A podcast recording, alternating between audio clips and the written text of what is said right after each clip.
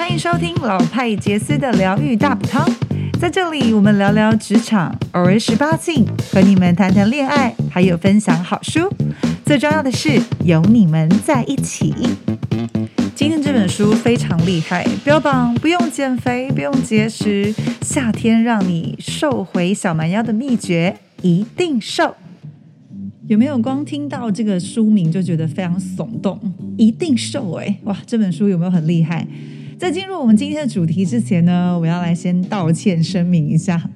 没错，我从二零二一年的大概六七月之后吧，应该是说呢，我其实呢录完了这个《七周遇见对的人》这本书呢，我就暂时没有更新了。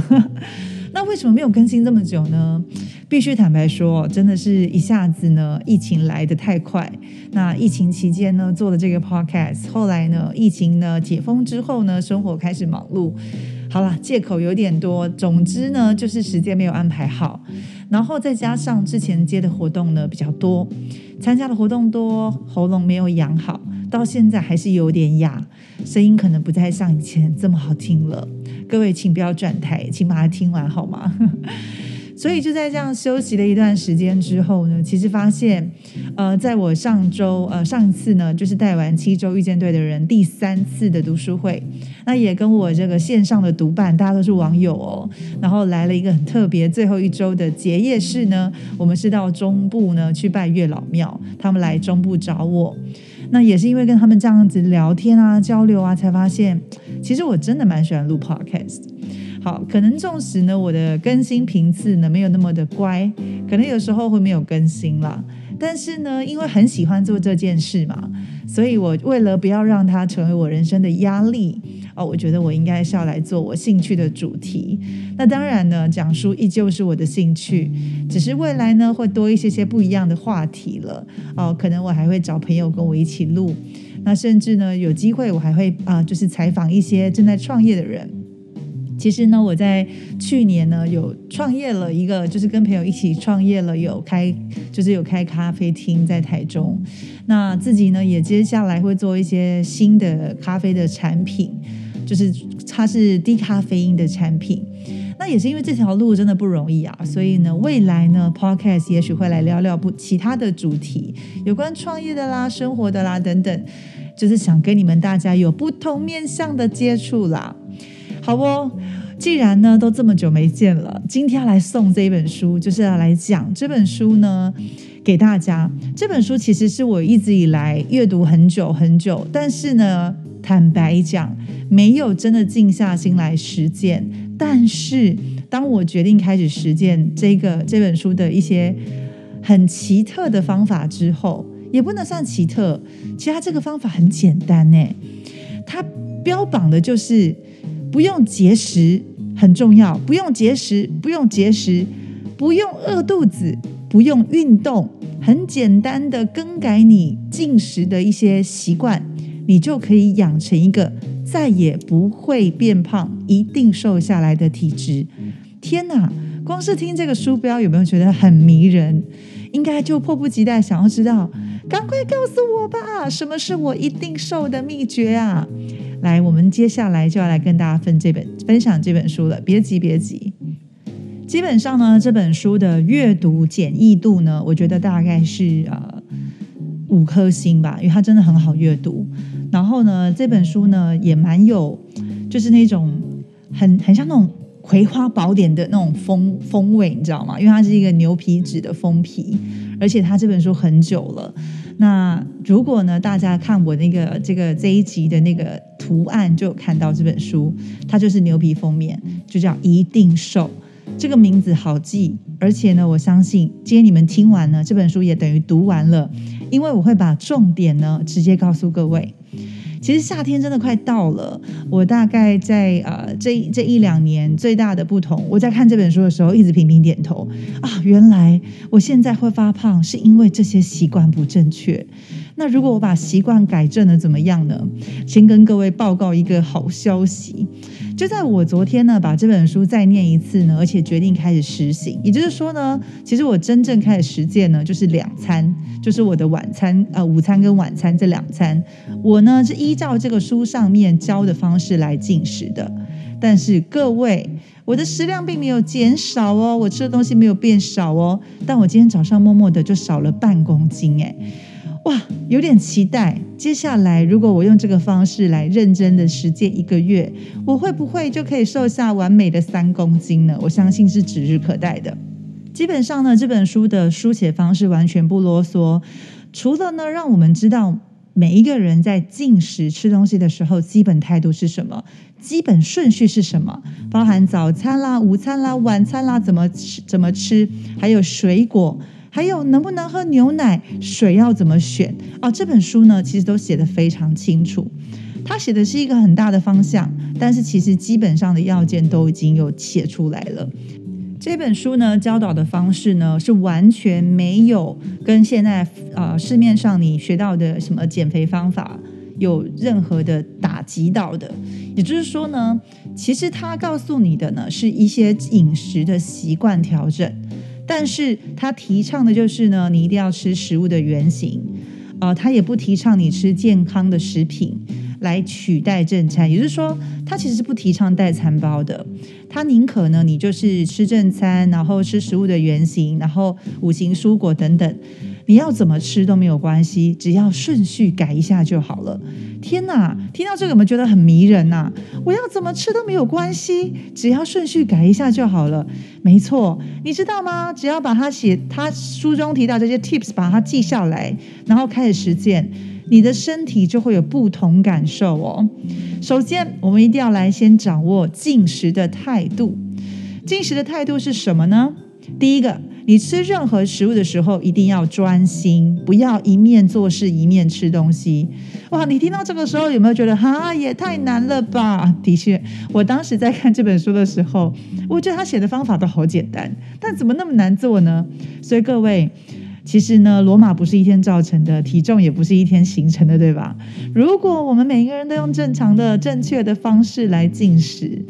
可能每个大食怪都还是可以维持的很苗条，因为呢，它会让我们身体呢不会摄取过多的热量，因为呢，大脑会收到的讯息是我已经吃饱了。好，所以第一个态度是呢，吃任何食物都一定要专心，不要一面做事一面吃东西。所以，如果边吃边看 Netflix，边吃边跟朋友聊天，边吃边去啊看书。边看电影边吃爆米花，这些事情都是打咩禁止的哟。所以呢，如果我们今天三餐就是三餐，照这个基本态度，如果你平时出去跟朋友聚会啦，能够也来锻炼这件事情，当然很好。但我们先从日常三餐开始就好了，因为一到五上班难免你比较多时间可以来练习这些习惯。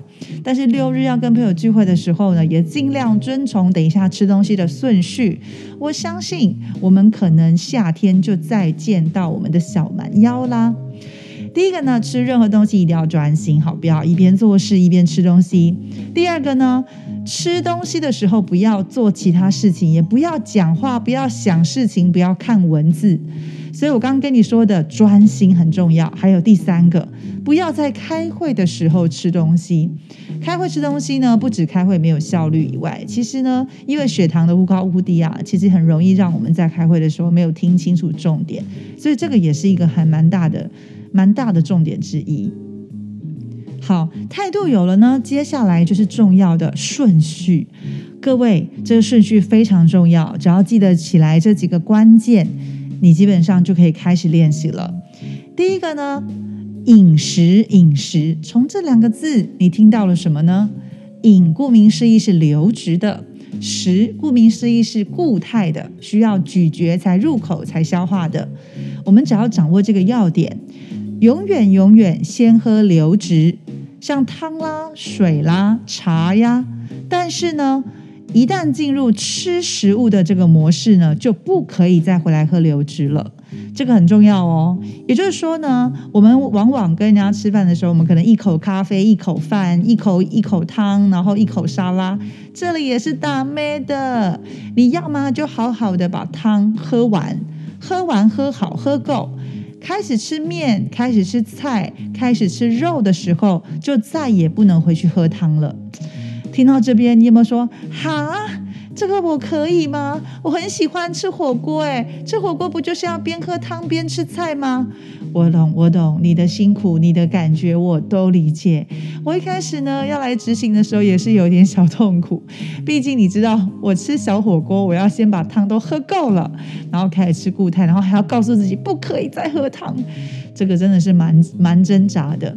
但我很奇妙的发现，当我开始只是用这一个习惯改变的时候，比较容易饱，而且还不容易饿，这个是很特别的体验呢。你可能会说，为什么一定要先喝，然后再吃固态呢？它其实用一个像高速公路开车的一个概念好了。这些流质食物呢，就像是摩托车，然后呢，固态食物呢，比如说像青菜啦，或者是简单的蛋白质啦，它就很像是自小客车。而饭啦、面啦，比较大型的食物呢，它就像是我们的大卡车。假设今天我在高速公路上，大卡车先行，再来是小卡小货车的话，就是自行车的话，接下来是摩托车，其实很容易塞车，对吧？你就会看到摩托车要钻也不是，都被车挡住了。可是如果今天摩托车先通行了，小客车接着走，大卡车慢慢走，大卡车本来就有速线，那这样子在消化的过程，其实也可以很顺畅。所以他用这个高速公路的原理呢，我顿时之间懂了些什么。哦，原来耶，用这样的方式吃就可以了。所以呢，我们先饮后食，所有的流质都喝完了，就吃固态的。那既然是固体的，就是食物的原型呢，这边呢，为了不要让我们很困扰，说，哎呀，我要先吃什么菜啊，然后什么形状要先分好，不用这么复杂，不用这么复杂，只要记得先饮后食就可以了。而且呢，先饮后食以外呢，我一次嘴巴当中只吃一种食物，我不可能嘴巴里面有花椰菜、高丽菜同时塞进来，或者我一口鸡肉一口花椰菜。记得每一次口中只吃一种食物，而且呢，在你吃固态食物的时候，就不可以再回来喝任何汤汤水水喽，这是非常重要的。再来就是饭后喝水这件事。喝水的时机其实是饭后的一点五个小时，就是一个小时半之后或两个小时才能喝水。如果我要开始吃饭了呢，吃饭前可以喝水，但是吃饭的过程当中跟吃饭后，你已经开始吃固体的食物的时候，就不要再喝水了，因为这样子又塞了摩托车进去，它有可能会塞车的。再来呢，是水果的使用时间了。水果的食用时间呢很重要哦，各位要记好。过去你听到饭后吃水果，现在不存在了。我们呢要在两餐之间的顺序来服用。什么叫两餐之间呢？因为啊，晚餐八点以后就叫宵夜了。如果我是吃完了晚餐才吃水果的话，水果就变宵夜了，所以也是打咩的哦。我们的水果最好吃的时间呢，就是在中餐以后。然后在晚餐以前，你可以在餐呃进食之前的一个小时啊，两个小时之前呢，来吃个水果，而且吃水果也有规定哦，你一次也只能吃一种水果。你可以同时吃两三种，但是放到嘴巴里去咀嚼的，就是一次一种。我可能同时准备了苹果跟芭乐，那我就先把苹果吃完，再吃芭乐，就是这样子的意思，这样的概念，一次只吃一样。在进食的时候也是的，我嘴巴里面永远只会有一种食物，吃完了它再吃下一个。好哦，这些基本的顺序你记好了对吧？那接下来我们要来小叮咛一下了，就是针分别针对早餐、晚餐、午餐这些小叮咛，各位也可以把它记下来。早餐很重要。因为呢，不吃早餐的人容易变胖。天哪，我先来讲讲，我看到这一段呢，就是不吃早餐会造成什么结果的时候，我越看越焦虑。哎，各位你知道吗？其实我呢，过去一直都有吃早餐的习惯，但是呢，随着我就是这两年创业啊，我就没有那么早起，有时候都睡到自然醒，起来的时候就直接吃 brunch。就是早午餐。但是没想到这个是不行的，因为呢，你没有正常的时间吃东西，你的胃呢饿太久了，一下子之间你的第一餐就会完全的被吸收。所以他说，第一个，你不可以用健康食品来取代早餐，你不吃早餐容易胖，因为呢，你的血糖降低就会刺激生长激素呢来分泌什么？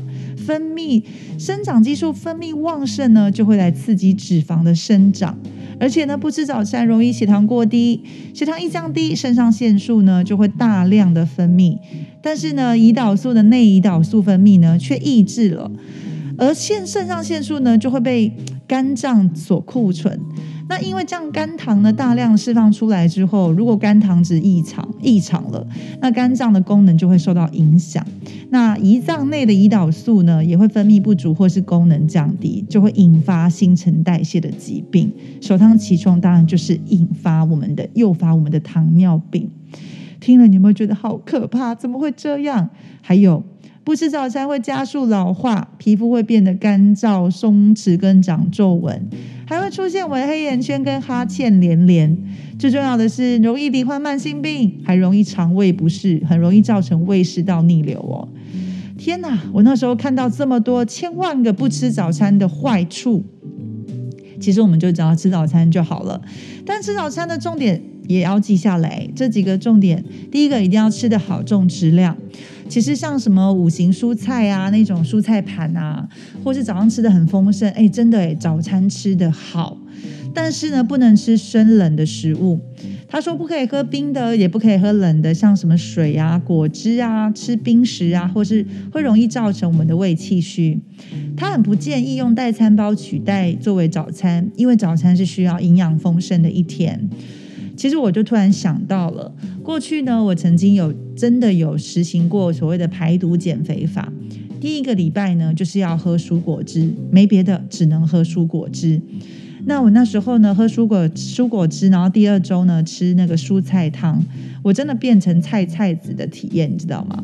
当然这一次的这个排毒呢，一个月我瘦下来了，我大概是瘦到了呃有史以来可能最最瘦的时候吧。但是我的胸部也不见啦，然后呢，我看起来呢也没有什么气色，好，真的是瘦到菜菜子、菜比巴。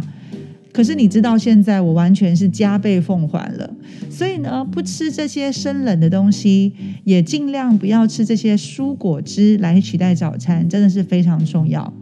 不吃早餐容易发胖，我完全记住了。所以呢，我就开始来养成吃早餐的习惯。起床内呢，一个小时之内吃完早餐是最好的。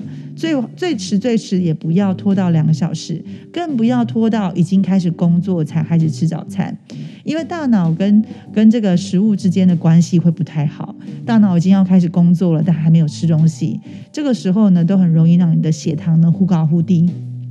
再来呢，最重要的是什么呢？一定要记得吃早餐呢，就让你自己吃好的纤维质，然后能够有饱足跟幸福感，不要随便乱吃，随便塞几口，或是固定都一直吃一些加工食物或者是高淀粉的食物。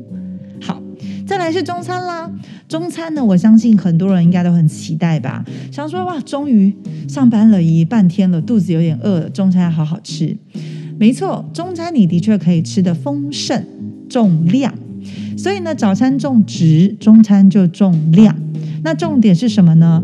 千万不要因为我晚上可能有别的聚餐，我就刻意减量。要知道，其实呢，我们中餐的进食是很重要的，因为它接踵而来，还有你下午的一些办公啦，你可能要继续做事情啦，可能要思考啦，它是需要热量的耗，就是会去消耗的，所以你要补充足够的热量跟营养。最重要的是，他鼓励的我们呢，在中午进食的时候呢，让自己专心吃饭。好好的一个人享受你的午餐吧，不用特意的还要跟同事啊聚在一起，其实就是好好的享受你的午餐，不要边吃边看电视，不要边吃边聊天，不要边吃边办公，这个是很重要的一件事哦。